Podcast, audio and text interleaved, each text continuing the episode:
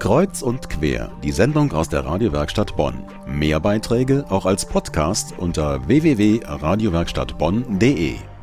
Wie würde sich, nur damit man mal eine Vorstellung hat, was man da lernen soll, wie würde sich denn das Ganze auf Chinesisch anhören? Äh, das Ganze heißt eine Begrüßung, mhm. Da Hao oder Wan Shang Hao.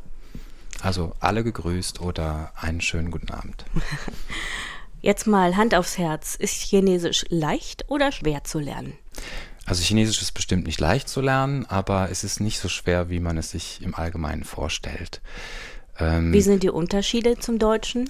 Also schwer ist natürlich erstmal, dass äh, man keine Berührungspunkte hat damit, was man zu anderen europäischen Sprachen hm, leichter hat.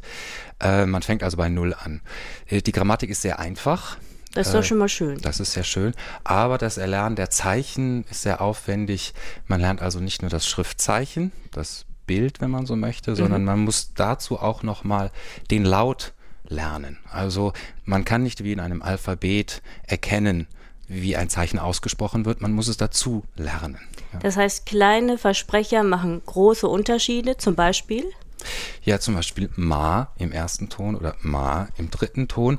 Das ist für uns MA, Ma einfach, ja. aber es wird unterschieden in vier Töne dann nochmal, die dann die Bedeutung unterscheiden. Was ist jetzt der Unterschied zwischen Ma und Ma? Das eine kann ein Fragepartikel sein, der eine Frage signalisiert.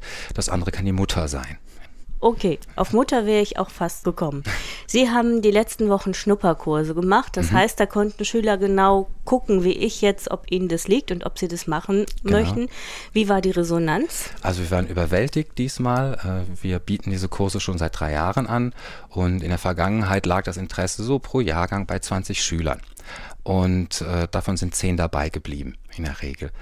Diesmal hatten wir 120 Interessenten an zwei Schnuppertagen. Also kann man schon auch von einem chinesischen Boom sprechen. Ich denke, das Bewusstsein ist ein anderes geworden. Also China ist inzwischen omnipräsent. Vor vier Jahren war das noch etwas Neues etwas Exotisches, aber heute wird viel über China gesprochen. Wenn man sich die Nachrichten anschaut, China ist immer ein Thema, ob im positiven oder im negativen.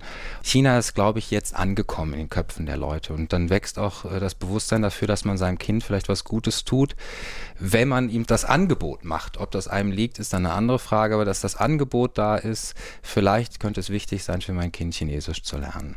Bis jetzt ist das ja noch kein etabliertes Schulfach. In ganz Deutschland gibt es 100 Schulen, die das machen. In Bonn, glaube ich, zwei. Das ist ein geringer Prozentsatz. Ja.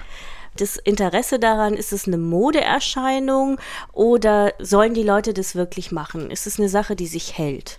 Also es ist im Augenblick ein Hype da, keine ja. Frage, aber ich denke, dass sich das auf einem hohen Level einpendeln wird. Ähm, Sie müssen sich vor Augen halten, dass bisher China in unseren Curricula keine Rolle gespielt hat, in den Lehrplänen an den Schulen. Also ist es ein Muss. Mir wurde erzählt, du musst Latein machen, wenn du es zu was bringen willst. Wenn ich heute eine Eintrittskarte in den Beruf haben will, denkt dann die informierte Mutter oder der informierte Vater gleich, das Kind muss Chinesisch lernen? Nein, nicht zwangsläufig. Die Welt ist groß und